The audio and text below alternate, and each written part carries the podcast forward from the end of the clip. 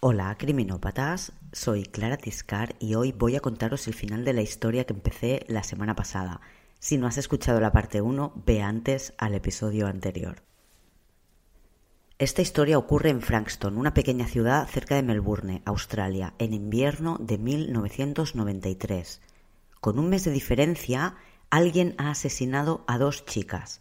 Liz Stevens, de 18 años, que desaparece de camino a casa el 11 de junio de 1993 y que aparece muerta en una zona arbolada dentro de la ciudad al día siguiente, y Debbie Frim, que la noche del 8 de julio de 1993 se va de casa mientras cocina la cena porque ha olvidado comprar leche. Debbie deja un bebé de 12 días a cargo del amigo con el que ha quedado para cenar y no regresa.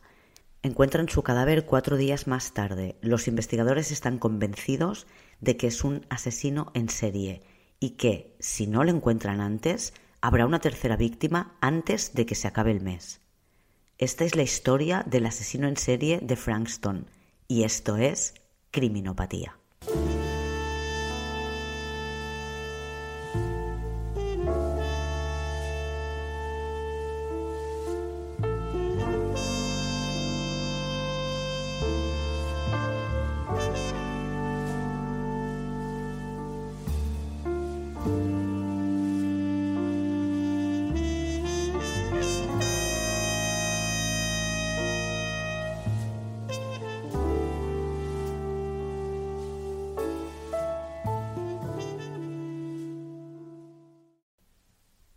John Noonan, que es quien comanda todas las investigaciones, está convencido de que el ataque a Rosa Todd y la muerte de Debbie Frim están relacionadas.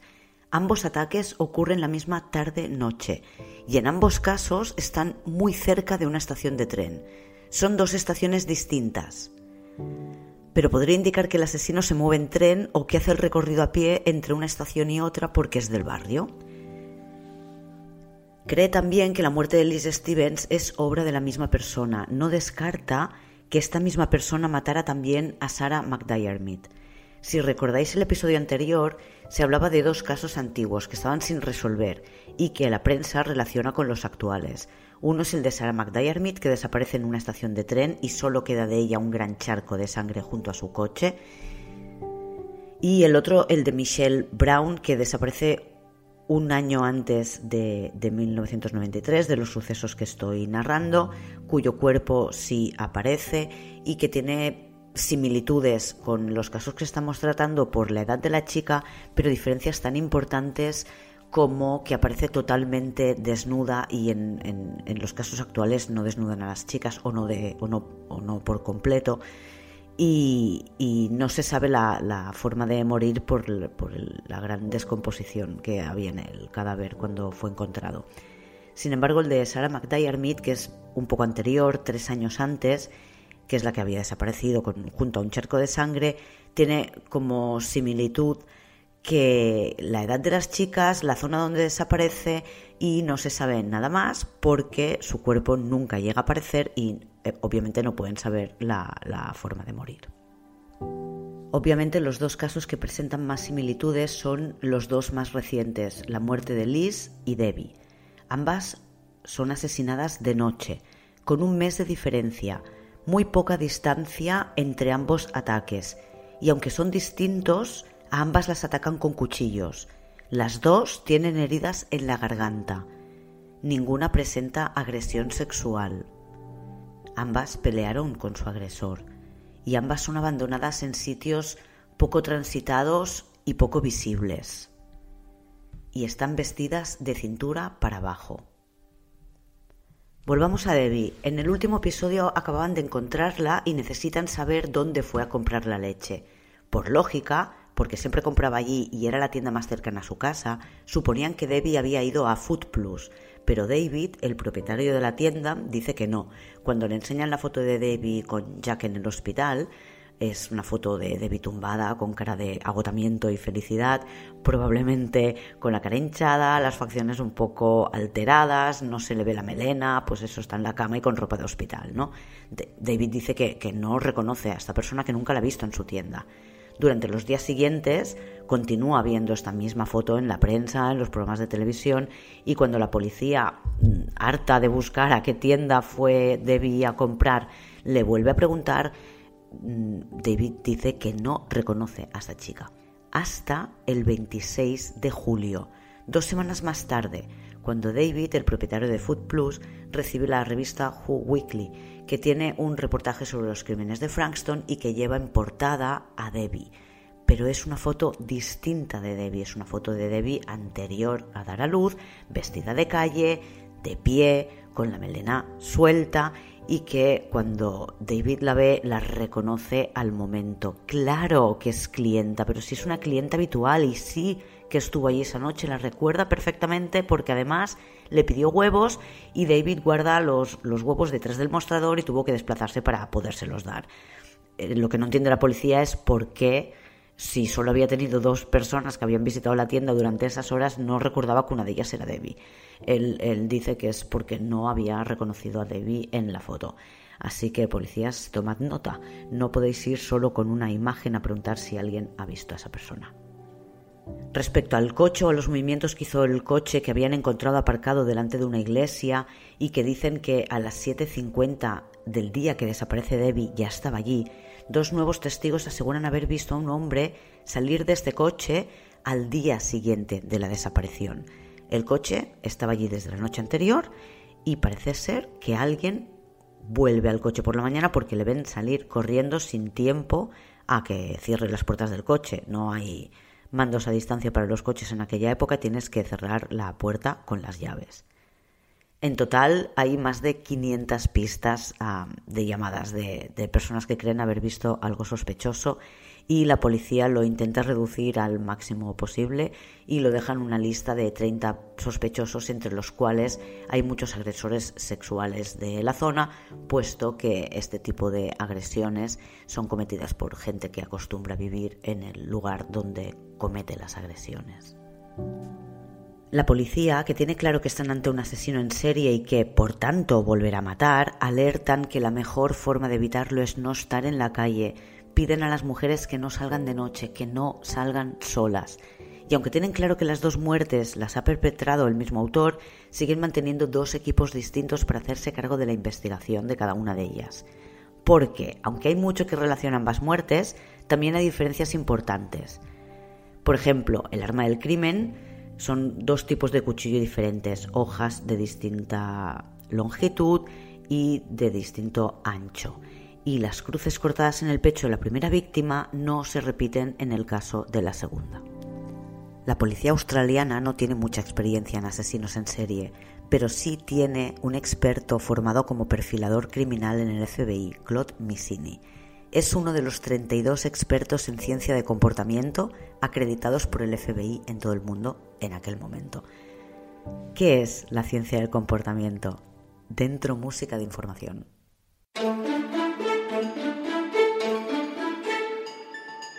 La perfilación criminal se basa en el estudio del comportamiento, no se ciñe a los hechos, se centra en la interpretación de las evidencias o pruebas. La Unidad de Ciencia del Comportamiento del FBI se creó en 1972, pero no es hasta 1986 que empiezan a entrevistar a tantos asesinos en serie como pueden con la intención de conocer razones, motivos, pautas de comportamiento, de crear una gran base de datos con la que poder obtener conclusiones. En 1989, el curso de experto en ciencia del comportamiento que imparte el FBI se abre a estudiantes internacionales que se forman durante 14 meses en la Academia de Cuántico, Virginia, y allí es donde va nuestro amigo Claude Missini a formarse. Después de entrevistar a muchos asesinos en serie, llegan a unas cuantas conclusiones. Muchos, antes de matar a su primera víctima humana, han torturado animales. En muchas ocasiones han empezado por animales pequeños y han ido subiendo sus apuestas a por animales cada vez más grandes, pero aún así animales que no tienen ninguna posibilidad de ganar la batalla contra ellos, o sea, víctimas indefensas. Muchos abusan del alcohol y las drogas. Muchos han sufrido abusos o malos tratos de pequeños.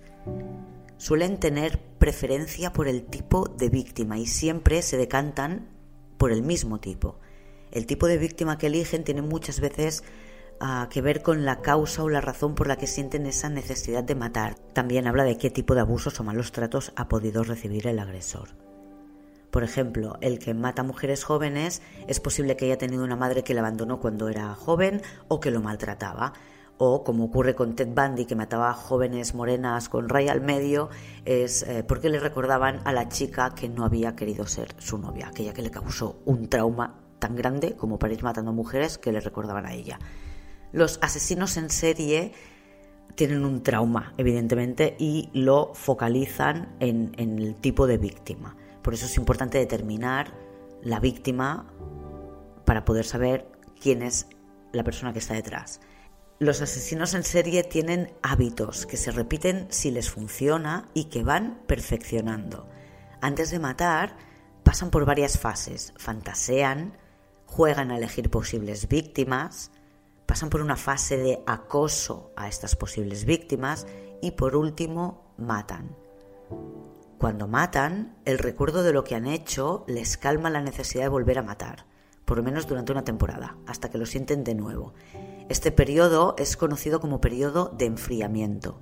Cuando matan de nuevo, el periodo de enfriamiento suele ser más corto. Es un ciclo que se repite y que obliga al asesino a matar cada vez más a menudo. Missini realiza un perfil criminal del asesino de Frankston, que no tiene dudas de que es el mismo, tanto en el caso de Liz Stevens como en el de Debbie Frim, ocurridos, recordemos, con menos de un mes de diferencia, en la misma zona. También cree que fue el mismo que atacó a Rosa Todd. En los dos asesinatos se usa la estrangulación como forma de control de la víctima, y en ninguno de los dos casos es lo que las lleva a la muerte. Las deja luchar contra él, le gusta verlas luchar ambas las hiere con cortes en la garganta. Ellos no lo saben todavía, pero cuando le pregunten al asesino explicará que les cortaba la garganta porque lo vio en una película y le pareció muy efectivo. Missini cree que, como buen asesino en serie, este ocupa gran parte del día en sus fantasías, razón por la que apuesta a que está buscando a alguien que no trabaja, este tipo de personas no se concentran, no son capaces de mantener sus empleos. Está seguro de que es alguien del barrio, que conoce bien la zona, sabe por dónde tiene que moverse y no resulta extraño para quien se pueda cruzar con él. Además, cree que su aspecto es normal, que no llama especialmente la atención. Por cómo han sido los crímenes, deduce que es alguien que vive solo o que puede llegar a casa, limpiar toda la sangre, cambiarse de ropa y no dar explicaciones a nadie. Si vive con alguien, es posible que no esté en casa cuando él mata. Missini analiza la desaparición de Elizabeth. Por su perfil no era probable que hiciera autostop y por fuerza tuvo que volver a casa en el autobús. Cuando bajó, en la calle había gente, pero llovía mucho, y es algo que sin duda aprovechó el asesino para ponerse junto a ella y obligarla, amenazándola con algo, a que fuera donde él decía. Esta acción puede pasar totalmente desapercibida si, como ocurría aquella tarde, estaba lloviendo. Lo que hace la gente habitualmente cuando llueve es encogerse y mirar hacia el suelo para ver dónde pisa. Nadie pudo ver la maniobra que él estaba llevando a cabo y se llevó a Elizabeth a un lugar que no estaba lejos, pero que quedaba apartado y que era una garantía, por tanto, de que nadie les vería ni les oiría. Cada asesino tiene su firma. Missini estudia la del asesino de Liz y Debbie. Ambos cuerpos presentan petequias en la zona de los ojos. Son pequeñas manchas rojas que son el resultado de una asfixia. Sin embargo, la asfixia no es lo que las mata, por lo que deduce que las deja inconscientes con una primera asfixia y después les permite despertarse para luchar por su vida mientras las mata. En el caso de Liz, creen que la estrangula con sus manos. En el de Debbie tiene una marca de un cordón. Es el perfeccionamiento de la técnica. Cree que el hecho de que en el cuerpo de Liz estén las cruces y que en el de Debbie no, responde a una fantasía que podría haber tenido desde siempre y que cumplió con el primer asesinato y que por tanto no es parte de su firma. Pero sí lo es el hecho de que no las desnude mientras están vivas. Dudan en el caso de Debbie porque tiene una cuchillada en el estómago y parecía que la ropa no estaba rajada o rota, pero la miran bien de nuevo y ven que tiene un corte a la altura de donde tiene la cuchilla en el estómago y tiene sangre, lo que demuestra que la apuñala a través de la ropa cuando todavía está viva y que no es hasta después de muerta cuando levanta la ropa de cintura para arriba. Esto puede indicar vergüenza o inseguridad frente a las mujeres. También forma parte de su firma que lleve a sus víctimas a lugares aislados, cosa que le permite tener un tiempo para disfrutar matándolas y después huir sin ser descubierto. Teniendo en cuenta que los asesinos en serie empiezan a matar entre los 18 y los 24, cree que el asesino está eligiendo mujeres de su edad. Por tanto, él tiene entre 18 y 24 o está al principio de la veintena, que es la edad que tienen las dos víctimas. El modo con el que oculta los cuerpos forma parte de la firma también, porque las tapa con ramas de árboles, pero no del todo. No quiere que se vean de un primer vistazo, que llamen mucho la atención, pero tampoco quiere que queden ocultas. El experto descarta que haya más víctimas porque no hay casos sin resolver que respondan a esta firma. Y volvemos al caso de Sarah McDiarmid. No he leído a fondo sobre este caso, pero a priori con todo lo que he dicho hasta ahora, podría ser una primera víctima. La ataca con un cuchillo, ¿no? La, no tiene su técnica para nada perfeccionada. Es la primera víctima, se acerca a ella, le pega un abajazo, por eso se encuentra mucha sangre al lado del coche, se la quiere llevar a otro lugar, pero ella muere debido a la hemorragia de la herida antes de que él pueda disfrutar con su muerte. La esconde tan bien que nunca llegan a encontrarla. Cosa que le evita ese disfrute que él tiene cuando se comentan las noticias sobre los asesinatos. Lo veremos que es un asesino al que le gusta comentar las noticias de los asesinatos. Así que cuando decide volver a matar, cambia de táctica, decide que no las herirá hasta que las tenga donde las pueda disfrutar matando, por tanto se las llevará sin herirlas primero y no las ocultará tanto para que puedan encontrar el cuerpo y él pasar por todo este proceso de descubrimiento del cadáver, de análisis, de pesquisas policiales y demás. Pero Missini no ve las similitudes y sin duda él es el experto. El caso de Sarah McDiarmid sigue sin resolverse. Missini cree que el asesino es del barrio.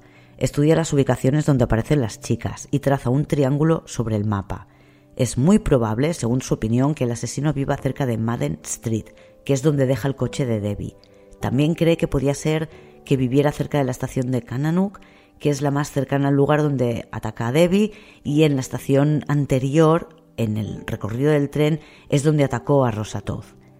Por último, cree que conoce bien la zona porque nadie se arriesga a secuestrar a alguien sin tener claro dónde la puede llevar. Y si son víctimas de oportunidad porque las ve en un momento en el que no hay nadie mirando, tiene que poder reaccionar y tener un plan o conocer lugares de la zona donde poder llevárselas y ejecutar todo este plan que, él tiene de asesinar mujeres. En resumen, Missini sugiere a la policía que, sin descartar a nadie que les parezca sospechoso, busquen preferentemente un hombre de poco más de 20 años, que no trabaje, que viva solo o con alguien que no está en casa a las horas que él regresa lleno de sangre de matar.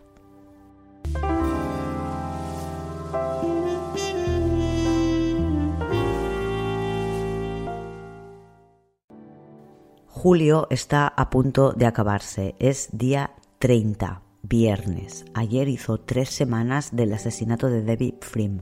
La policía está en máxima alerta. Creen que el asesino está a punto de volver a matar y han destinado el máximo de agentes a la zona para patrullar sus calles. Las consignas se repiten. Chicas, no veáis solas, no salgáis de noche. Son las 14.30 del viernes 30 de julio cuando una cartera de Frankston observa un coche en Sky Road, cerca de un camino de tierra que usan los escolares para volver del instituto y que pasa junto a un campo de golf. En la entrada de este camino hay un Toyota Corona de color amarillo, sin matrículas y con un chico sentado dentro. Lleva una gorra y cuando se siente observado por ella baja la cabeza para que la visera tape su cara.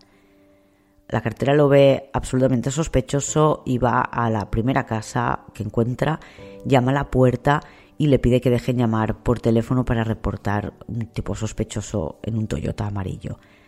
Recordemos que es 1993 y que no tienen teléfonos móviles. Mientras está esperando que abran la puerta, ve a una chica vestida con la ropa del instituto que hay al otro lado del campo de golf. Va sola y vestida con la ropa del instituto, que es una falda de tartán y un jersey azul marino. Es la hora en la que los estudiantes empiezan a llegar a casa. La cartera habla con la policía, que evidentemente dice que van a enviar una patrulla tan rápido como sea posible. A esa hora, Natalie Russell sale del instituto, saluda a un par de compañeros que charlan en la escalera y empieza a caminar hacia el camino de las bicis, este camino de tierra que pasa junto al campo de golf. Tiene un ancho suficiente como para que pase un coche, pero hay muchos árboles a ambos lados del camino y las ramas impiden que sea una vía apta para circular en coche. Solo lo usan personas que caminan o que van en bici. Es un atajo para no tener que dar la vuelta por Sky Road. El camino está separado del campo de golf por unas vallas de malla metálica. Natalie ha ido al cole en coche esta mañana. Su madre la ha llevado porque llovía y así no tenía que ir andando y mojándose. Lo habitual es que vaya en bici, pero como la han llevado en coche, hoy no tiene la bici y tiene que volver a casa andando. El camino está solitario. Casi nadie lo está usando estos días porque los estudiantes están dejando las bicis en casa y son los padres los que llevan y recogen a sus hijos porque hay un asesino en la zona. Natalie le había dicho a su madre que no se preocupara por cómo volvía porque cogería un autobús y se iría a Frankston al centro a tomar algo con sus amigas. Aun y así, la madre pasa por el colegio al salir de trabajar para ver si la encuentra y puede llevarla a casa. Llega un poco tarde, son las 2 y 40 del mediodía cuando pasa, y al no verla deduce pues que se ha marchado, como le había dicho, a Frankston con, con sus amigas. La policía, que ha recibido el aviso del coche sospechoso, se acerca a la zona. Son una pareja de policías que han sido destinados a Frankston el día anterior y que estuvieron todo el día de ayer anotando datos de personas y de vehículos que les puedan parecer sospechosos por si pasa algo en algún sitio, tener tantos datos como puedan documentados. Hoy han estado haciendo lo mismo. Han estado por la mañana en un parque, la reserva de la flora y la fauna de Langwarrim, y han visto un Toyota amarillo sin matrículas que no tenía conductor. A las 3, que es cuando llegan a Sky Road, comprueban que es el mismo coche que han visto esta mañana en la reserva, y no hay nadie dentro. Antes se han acercado a mirar el vehículo y han visto que había una bolsa de la compra dentro con unas barras de pan. Y ahora en el coche ya no está esta bolsa. Van de casa en casa preguntando a los vecinos a ver si alguien ha visto algo sospechoso relacionado con el coche. Una vecina dice haber visto a una persona, un chico joven vestido de oscuro, levantar el capó del coche y mirar el motor. Pero nadie más ha visto nada que parezca sospechoso echan un vistazo a las casas donde no abre nadie la puerta para ver si por casualidad alguien ha entrado a robar y es lo que hace el coche amarillo allí. Pero no ve nada extraño. Cuando vuelven al lugar donde está aparcado el coche, se plantean recorrer el camino de tierra andando, pero por la radio entra una llamada de un robo y se van de la zona para ir de refuerzo a este robo. La madre de Natalie lleva a, uno de los hermanos de Natalie a entrenar, espera para recogerlo y al volver a casa descubre que Natalie no ha llegado todavía. No suele llegar más tarde de las seis y es extraño que ella no esté en casa y que no haya avisado. El autobús llega y ella sale para ver si Natalie llega en ese bus, pero no baja de él espera que llegue su marido de trabajar, tienen seis hijos, cuatro biológicos y dos adoptados, y están absolutamente curados de espantos. Natalie es una de las más pequeñas, pero con un asesino en la zona nadie está tranquilo. Son las 6.45 de la tarde y les parece preocupante que su hija no esté en casa. Así que Brian, el padre de Natalie, conduce hasta la zona comercial de Frankston, donde su hija podría estar con las amigas, pero no ve a nadie. Mientras, Carmen, la madre, espera en casa y sale de nuevo cuando llega el siguiente autobús a las siete y cuarto. Pero tampoco llega Natalie en él. Cuando Brian regresa a casa sin haber encontrado a Natalie en Frankston, deciden entonces llamar a la policía, quienes envían una alarma de inmediato a todas las unidades y, una patrulla a casa de los, de los padres de Natalie. Los agentes que visitan a los padres llegan diez minutos más tarde. Obtienen una foto reciente, la más reciente de la chica, Miran en su habitación para ver si podía faltar algo de ropa, cosa que indicaría que se ha fugado voluntariamente, pero es una opción que la familia descarta, como la de que llegue tarde sin avisar no forma parte de su forma de ser. La policía pregunta por la ruta habitual de la chica al volver de la escuela. Los padres dicen que supone que ha tomado el carril bici, aunque andando, porque el camino por ahí es mucho más corto que cuando das cuando tienes que ir por Sky Road, que tienes que bordear todo el, el campo de golf. Rápidamente se dan cuenta de que están ante una chica que cumple el patrón de tipo de víctima del asesino de Frankston. Piden un helicóptero para apoyar en la búsqueda y llaman a la guardia montada para que revise el campo de golf y todas las zonas verdes que hay por esa, por esa zona residencial. Varias patrullas empiezan a buscar por bares, por todas las calles para ver si la chica está allí o si ven movimientos de alguien sospechoso. Una patrulla con perros rastreadores está en el colegio al que iba Natalie y dos voluntarios se hacen cargo de mirar en el camino de tierra por el que pasan las bicis.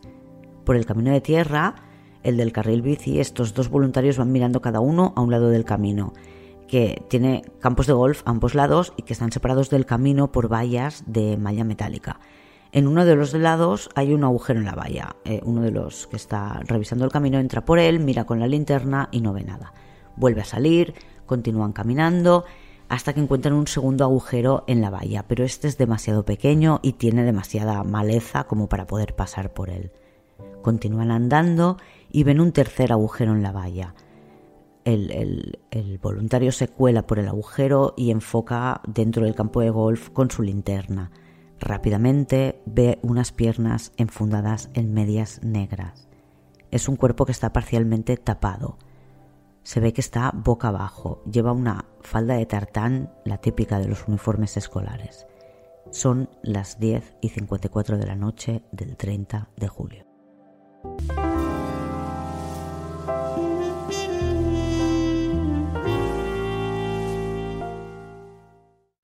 Los primeros en llegar son los agentes a caballo que escuchan gritos y ven la linterna de los voluntarios mientras ellos a caballo están peinando el campo de golf. Agentes de la policía en coche llegan inmediatamente después y casi también de inmediato el helicóptero que habían solicitado para la búsqueda. El helicóptero se queda sobre la escena del crimen iluminando con su luz hasta que se queda sin combustible y necesita volver a la base. Van pasando las horas mientras hacen fotografías, graban vídeos, ya sabéis todo el procedimiento, y deciden esperar hasta que amanezca para hacer una inspección ocular completa de la escena del crimen, no fracaso que se les pasara algo pero la policía no tiene duda de que el cadáver que han encontrado es el de Natalie Russell. Natalie también está cubierta con ramas de un árbol cercano. El jersey azul lo lleva subido, pero las medias están bien puestas, no lleva zapatos. Junto a sus pies, la tierra está muy removida, lo que indica que luchó, tal como hicieron Liz y Debbie. Cuando terminan con toda la inspección ocular, las fotos, los vídeos y pueden quitarle la rama y darle la vuelta, ven que la mayor parte de sus heridas también está en la garganta. En la escena del crimen encuentran un par de fibras y un cuarto agujero en la valla muy cerca del que han usado para acceder hasta el cadáver. Este agujero tiene sangre en el metal de la malla y los cortes son muy recientes. Recortan la, la parte alrededor del agujero de la malla para llevarla al laboratorio. Además, cerca del cuerpo encuentran dos tiras de cuero. Parece que era una sola tira, pero que se ha partido en dos, y hay una parte a cada lado del cuerpo. Deducen que podía haber sido algo, una tira, una cinta que ha usado para estrangular a Natalie. Es la primera prueba física que encuentran y quizás tiene muestras de ADN. La autopsia determinará que tiene una herida desde la boca hasta la frente de unos 10 centímetros, que tiene un corte en la garganta de 12 centímetros y medio, Missini, el experto perfilador criminal formado en el FBI, analiza las heridas y no tiene duda de que son obra del mismo asesino. También se da cuenta de que con Natalie ha sido más brutal que con las otras. La herida de su garganta es mucho más salvaje, y en la cara, en la cabeza, en el cuello, en total presenta otros 10 cortes largos y profundos, y heridas defensivas en ambas manos, 5 en una y 10 en otra. Mientras limpian la herida del cuello para analizarla más a fondo, encuentran un trozo de piel que parece la punta de un dedo. Deducen que el asesino se ha cortado el dedo, la punta del dedo, mientras degollaba a Natalie. Lo ha hecho sujetándola con su mano izquierda y cortando de derecha a izquierda con su mano derecha. Al llegar a la izquierda del cuello se corta un dedo con el que la está sujetando. De modo que tiene que tener no solo cortes y heridas de la lucha que ha llevado a cabo con ella, sino que tiene que tener la punta de un dedo cortada, probablemente en la mano derecha, un corte hecho con su propio cuchillo. La cronología es que Natalie salió del colegio a las 14.30 y que fue directa a su casa por el camino de tierra y se tuvo que encontrar con el asesino sobre las 14 y 45. Creen que a las 3 de la tarde ya estaba muerta, es cuando llegó la patrulla al aviso que había dado la, la cartera. Después de la autopsia, al mediodía del día siguiente, ponen, revisan todo, todo lo que pasó el día anterior y el agente que acudió al aviso del coche sospechoso expone toda la información, que vieron al vehículo tres horas antes en Langwarrim, en la Reserva Natural, que después lo vieron en Sky Road, no volvieron a, a verle más tarde y no vieron en ningún momento quién conducía ese vehículo miran en el ordenador y aunque no tiene placas de matrícula, sí que es un coche que está registrado y cuyo propietario tiene legalmente 28 días para poner esas placas de matrícula. El propietario del vehículo es un vecino de Frankston, Paul Charles Denier. A las 15 y 40 del día siguiente de la desaparición y el asesinato de Natalie, van a casa de Paul Denier. En su casa no hay nadie y dejan una nota en el buzón explicando que la policía quiere hablar con todos los vecinos y que como no están en casa, ah, que les llamen al, volver para que puedan hablar con ellos. A las 17.15 de la tarde del 31 de julio, Sharon Johnson llama diciendo que ha encontrado una nota de la policía en su buzón y acuerdan que la policía va a visitarla de inmediato. Pocos minutos más tarde tenemos a Hughes, Wilson y O'Loughlin acompañados por otro montón de policías llegando al número 186 de la calle Frankston Dandenong Road. Abre la puerta un hombre alto, con la cara redonda, pelo oscuro y que no tiene problema en dejar entrar a la policía. Le preguntan quién es y con quién vive y explica que es Paul Denier, de 21 años, y que vive con su novia, Sharon, de 19. A Sharon se la llevan a la comisaría y le preguntan por los últimos movimientos de su novio Paul. ¿Qué hizo ayer? ¿Qué ha hecho esta mañana? Si en los últimos días ha visto algo sospechoso. Ella no recuerda nada, nada sospechoso ni consigue recordar fechas concretas, lo que nos pasaría a todos. Explica que Paul la va a recoger cada día cerca del trabajo y hacen el camino de vuelta a casa en tren juntos. Que una o dos noches ha fallado pero que no sabe recordar exactamente qué noches eran. Paul, que todavía está en casa, les cuenta a los policías sin problemas todo lo que hizo el día anterior. Pregunta qué nivel de detalle necesitan y ellos le dicen que tanto como pueda. Así que le empieza explicando que se despertó a las siete y media de la mañana, que llevó a Sharon al trabajo porque se había hecho tarde, que sacó dinero del cajero. Después fue a comprar una rueda de recambio para un coche que está arreglando, el Toyota amarillo. Dice que sería sobre las 10 de la mañana cuando salió de la tienda y regresó a casa, que estuvo trabajando en el coche y que sobre las 11 volvió a salir, porque esta vez necesitaba un cable para el velocímetro. Hizo algo de compra para la casa y después aprovechó para pasar por casa de su madre y saludarla, pero su madre no estaba en casa y de vuelta a la suya el coche se calentó y tuvo que parar en la reserva natural para que se enfriara y echarle un par de botellas de agua al refrigerador. Mientras esperaba, dio un paseo y se fumó un cigarro. Dice que no fue lejos, que no vio policías en la zona y que una vez enfriado el motor arrancó de nuevo y condujo con la idea de volver a casa, pero que en Sky Road el coche se sobrecalentó otra vez. Miró el motor y vio que había un latiguillo casi suelto. Necesitaba un destornillador de estrella para apretarlo de nuevo y como no llevaba en el coche, decidió ir a casa dando un paseo. Tampoco vio policías en Sky Road cuando fue a casa ni cuando un rato después volvió por el coche con el destornillador correcto. Dice que después, de, después una vez arreglado el coche de vuelta en casa, pasó un, rato de la tarde en casa y más tarde fue a cobrar el cheque de uno de los dos trabajos de Sharon. Estaban a final de mes o a final de semana y ella tenía que cobrar, pero como estaba trabajando en su segundo trabajo, fue Paul a recoger este cheque y a cobrarlo al banco. Después eh, sacó algo de dinero, compró en, algo de cena en el McDonald's y esperó a su, a su novia que saliera del trabajo. Ambos fueron a casa de la madre de ella, algo habitual en esta pareja. Llegaron sobre las 7 de la tarde y estuvieron allí hasta medianoche. Wilson le pregunta por las heridas que tiene. Tiene cortes en la cara, en las manos y le preguntan especialmente porque le falta piel en dos de sus dedos, en la punta del pulgar y en el dedo medio. Paul explica que se corta constantemente mientras trabaja con su coche, que no recuerda en particular cómo se hizo el de los cortes de los dedos, ni el del medio ni del pulgar, quizás con el ventilador del coche. Wilson le dice que eso no puede ser y que además si Paul trabajó en un mecánico sabe que los ventiladores están protegidos y que nadie con un poco de experiencia metería la mano ahí con el motor en marcha, que es cuando está funcionando el ventilador. Paul le da la razón y le dice que entonces mm, no se acuerda cómo se hizo el corte. El Paul insiste, tuvo que sangrarte bastante, si sangras así no recuerdas cómo te lo hace. Y el chico insiste en que se corta constantemente. Cambia de tema, le pregunta cómo iba vestido el día anterior y él lo recuerda perfectamente, le dice la ropa y que llevaba una gorra de color azul. Le preguntan por la noche que desaparece Debbie Frim. ¿Te enteraste de la noticia? ¿Dónde estabas ese día?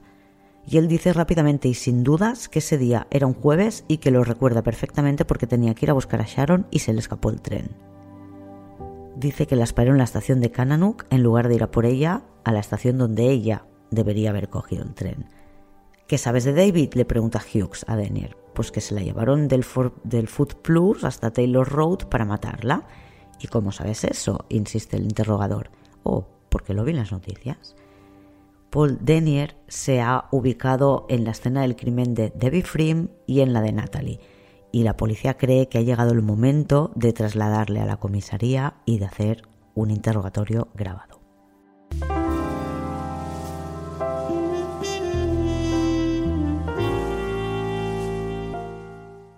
Le interrogan durante horas, le preguntan qué hacía la noche en la que mataron a Elizabeth Stevens y también la recuerda.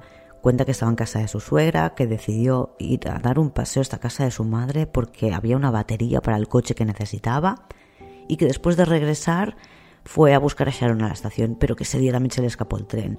Le dicen si no, si no es muy raro que hayas ido a casa de tu madre andando esa noche con la lluvia que caía. Bueno, tenía que pasar el perro, necesitaba la batería.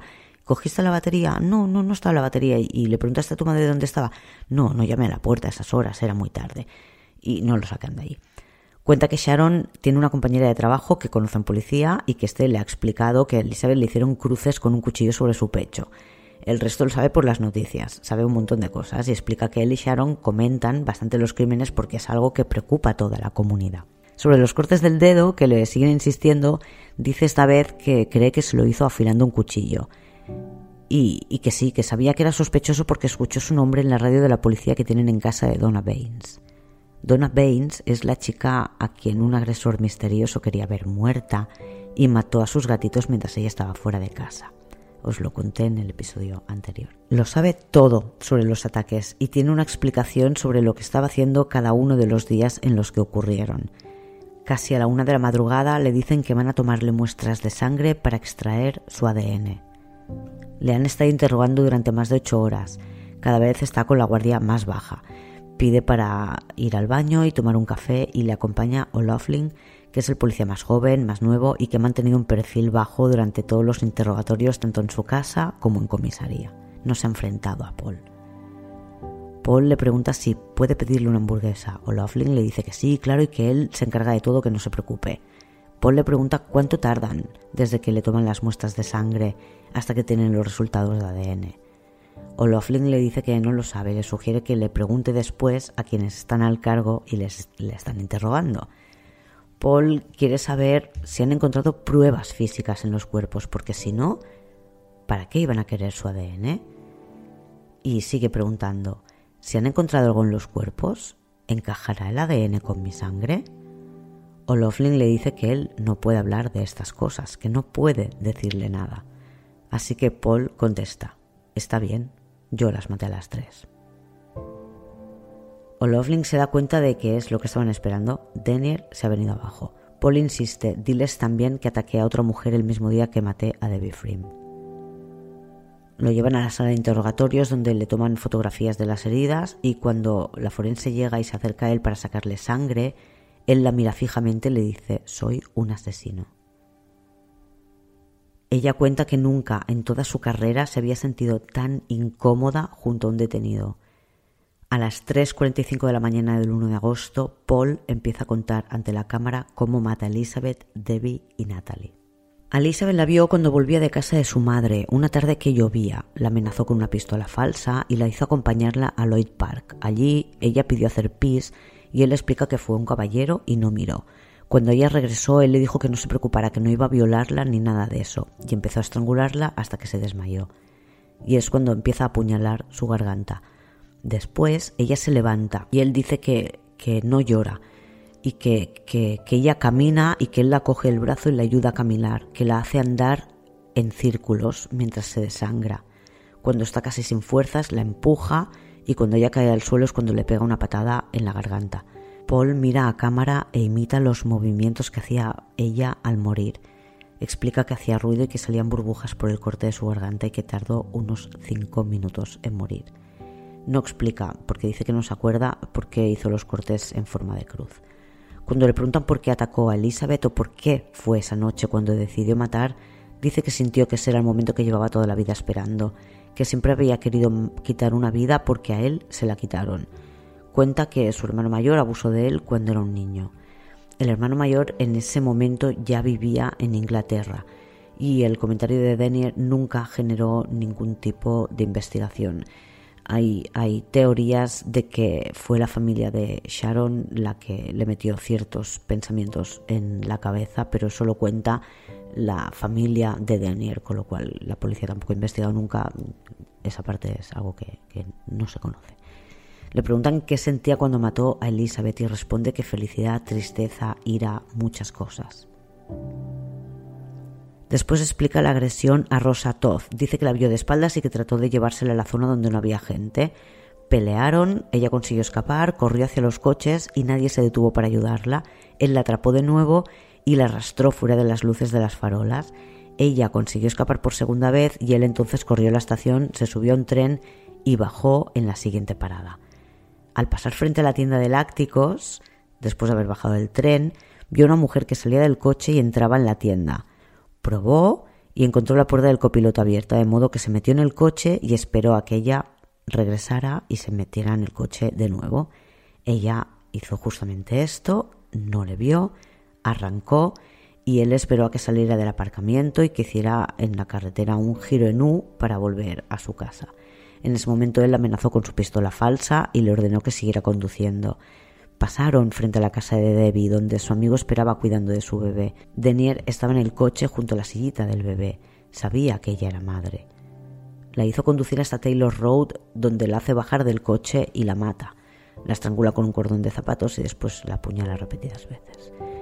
Se quita el jersey porque lo tiene lleno de sangre y con el coche de Debbie vuelve al centro de la ciudad. Lo deja cerca de casa, limpia las huellas dactilares con el jersey que se ha quitado y va a casa a poner una lavadora. Avisa a Sharon de que la recoge cuando llega en el tren, en lugar de esperarla en el trabajo para hacer el viaje juntos. Al día siguiente regresa al coche de Debbie por la mañana para llevarse la bolsa de la compra, los huevos y la leche que Debbie había comprado la noche anterior y dice que, simplemente los tira para, que, para no dejar pistas dentro del coche. Con Natalie lo hace a plena luz del día. Se esconde detrás de la alambrada, hace un agujero un poco más adelante del que ya existe por el que ha entrado. Cuando ve pasar una chica sola, sale por el agujero y se sitúa junto a ella. Al pasar por el siguiente agujero, el que ha hecho nuevo, la agarra y se le lleva para adentro. Natalie le pide, le pide que no le haga daño, le dice que si quiere pueden tener relaciones y eso parece que a él le ofende mucho. Lo cuenta con cara de asco ante la cámara. Con ella es más sádico que con las demás. Dice que cuando tiene su garganta cortada mete la mano y le retuerce las cuerdas vocales. Y ya, creo que he sido demasiado gráfica hoy. Le preguntan por qué lo hace y dice que no lo sabe, que las odia. ¿A ellas en concreto o a las mujeres en general? pregunta el policía. Y Denner dice que odia a las mujeres en general.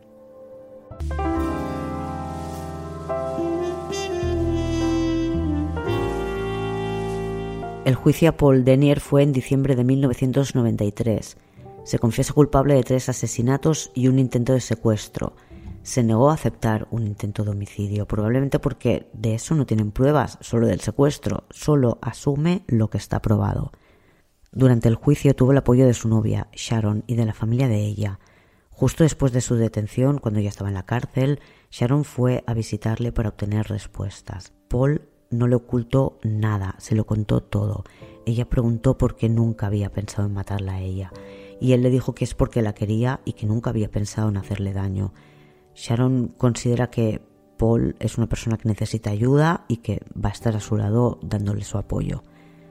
Paul es condenado a tres cadenas perpetuas más ocho años por lo de Rosatov sin posibilidad de libertad condicional. Apeló y ganó en última instancia la apelación. Sigue con cadena perpetua, pero tendrá oportunidad de salir en libertad condicional cuando haya cumplido 30 años de condena. Es el periodo sin condicional más largo que se ha dictado hasta el momento en Australia. El récord anterior estaba en 27 años. Y Jack, el bebé de Debbie, descubrió lo que le había pasado a su madre cuando un compañero de colegio se lo contó. Su padre nunca le había podido hablar del tema, simplemente le decía que su madre no estaba en inglés le llaman igual a irse que a morirse y él solo le decía eso, no está.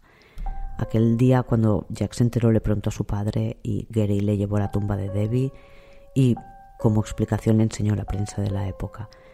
Gary no podía hablar del tema.